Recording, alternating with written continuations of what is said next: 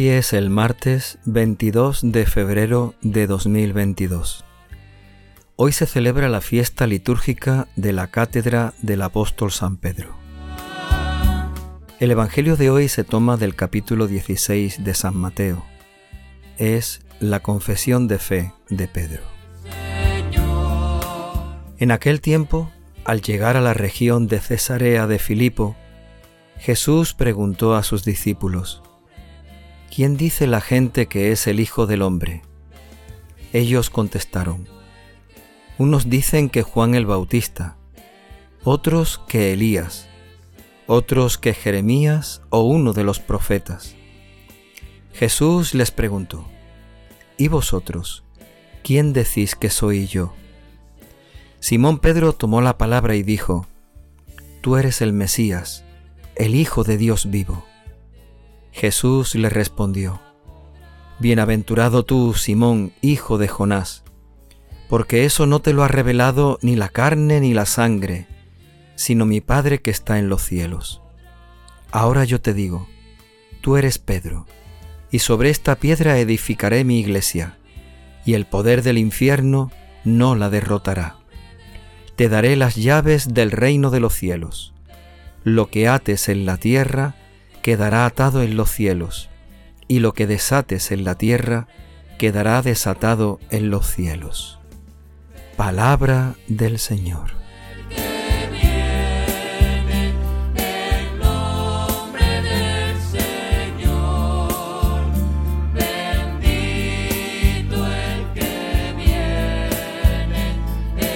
Hoy celebramos esta fiesta litúrgica que nos recuerda el momento en el que Pedro confiesa públicamente que los discípulos creen que Jesús es el Mesías. Pedro se atreve a proclamarlo en voz alta, pero esta es la fe de todos ellos. Pedro es el que se lo dice al Señor. Es de alguna forma el primero, el que confirma en la fe a sus amigos, a sus compañeros, a sus hermanos. Y Jesús le entrega en ese momento las llaves del reino de los cielos. Le da el poder de atar y desatar.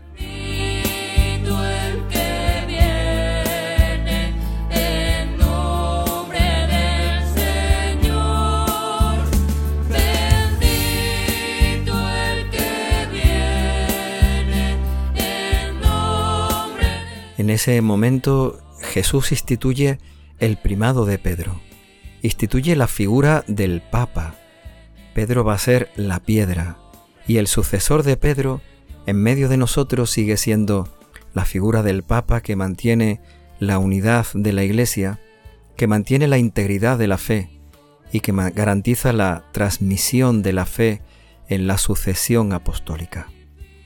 Pedro hoy nos invita a mirar al Papa y a dar gracias porque en la Iglesia hemos mantenido la fe desde el principio, desde el comienzo, desde el origen, desde el mismo Jesucristo hasta el día de hoy.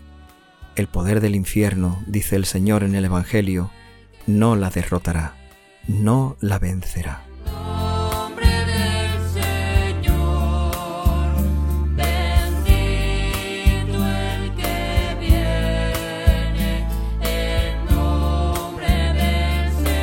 El Evangelio que leemos para darle contenido, sentido, fundamento a esta fiesta de hoy, a la institución del primado de Pedro, está en, el evangelista San Mateo, en el capítulo 16. Jesús le pregunta a los discípulos, ¿quién dice la gente que es Él? Y los discípulos empiezan a contestar, pues todo aquello que dicen, todo aquello que hablan, todos aquellos rumores o noticias que iban de un sitio para otro. Juan el Bautista, Elías, uno de los profetas anteriores. La gente no sabe muy bien todavía quién es Jesús. No lo han reconocido verdaderamente como el Mesías, como el Hijo de Dios.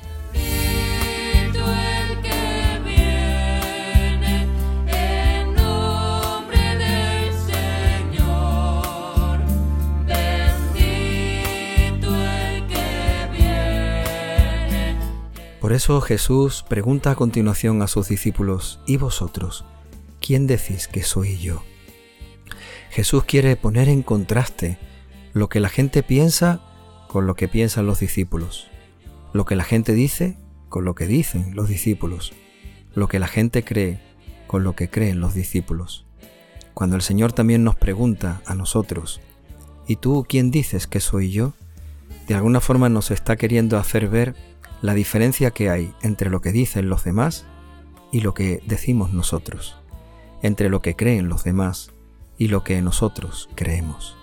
Creemos que tú eres el Hijo de Dios.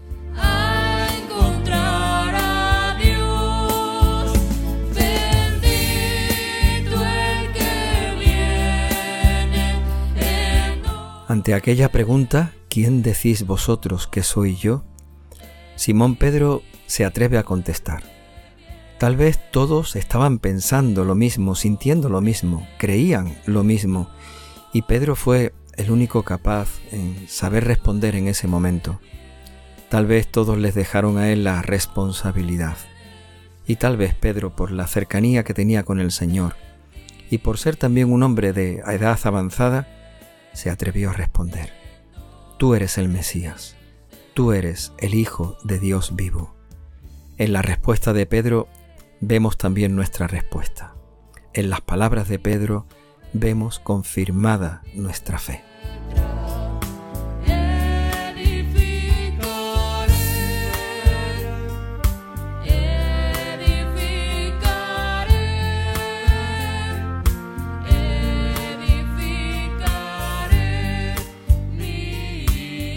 Como respuesta a aquellas palabras de Pedro, Jesús va a bendecirlo.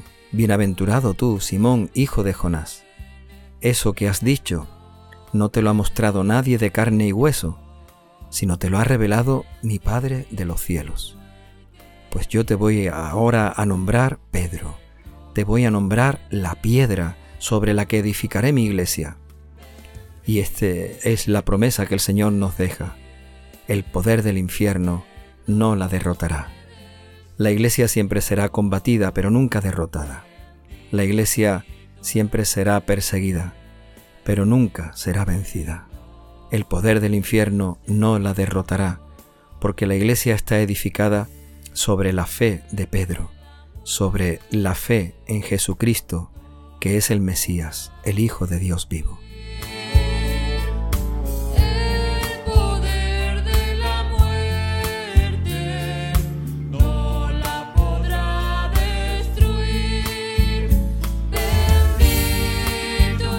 Pero Jesús no solamente alaba de palabra a Pedro, sino que además también le da las llaves del reino de los cielos.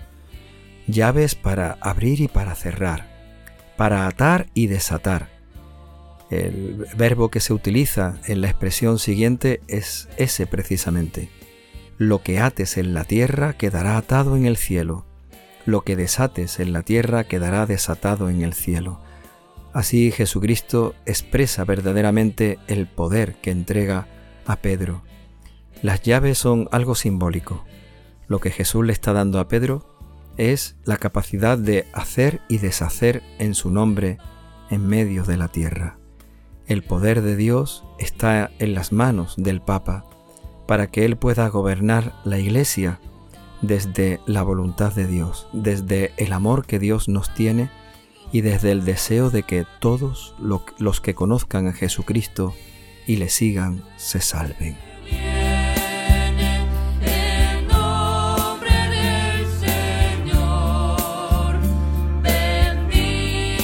Desde ese momento Pedro va a ocupar el primado entre los discípulos y desde ese momento hasta hoy Pedro, la figura del Papa, es el primero entre todos los cristianos es aquel que en medio de la iglesia tiene el poder entregado por el mismo Cristo para atar y desatar.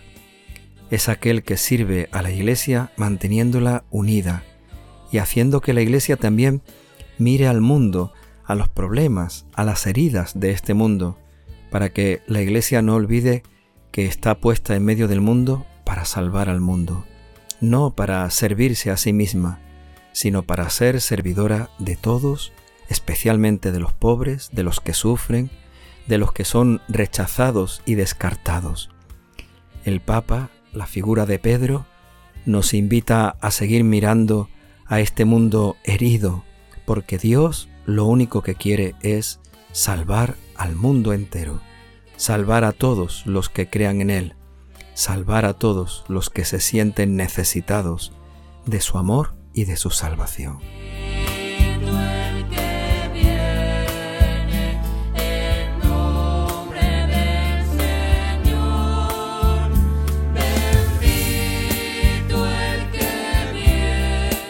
Señor, danos tu Espíritu Santo. Derrámalo hoy especialmente sobre la figura de Pedro, nuestro Papa, el Papa Francisco. Señor, danos tu Espíritu Santo, para que también en nosotros fortalezcas nuestra fe, que también nosotros podamos decir convencidos junto a Pedro, tú eres el Mesías, tú eres el Hijo de Dios.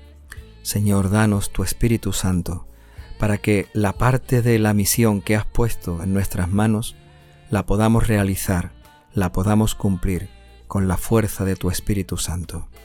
Señor, danos tu Espíritu Santo, para que junto a Pedro también nosotros trabajemos por la unidad de la Iglesia, por la unidad de los creyentes, por la unidad de los cristianos. Señor, danos tu Espíritu Santo, para que sintamos la alegría de vivir nuestra fe en la iglesia, de pertenecer a la iglesia, de saber que somos iglesia, que sigue mirando a este mundo. Danos tu Espíritu Santo, para que mirando las heridas de este mundo, también nosotros trabajemos por la salvación de todos. Señor, danos tu Espíritu Santo.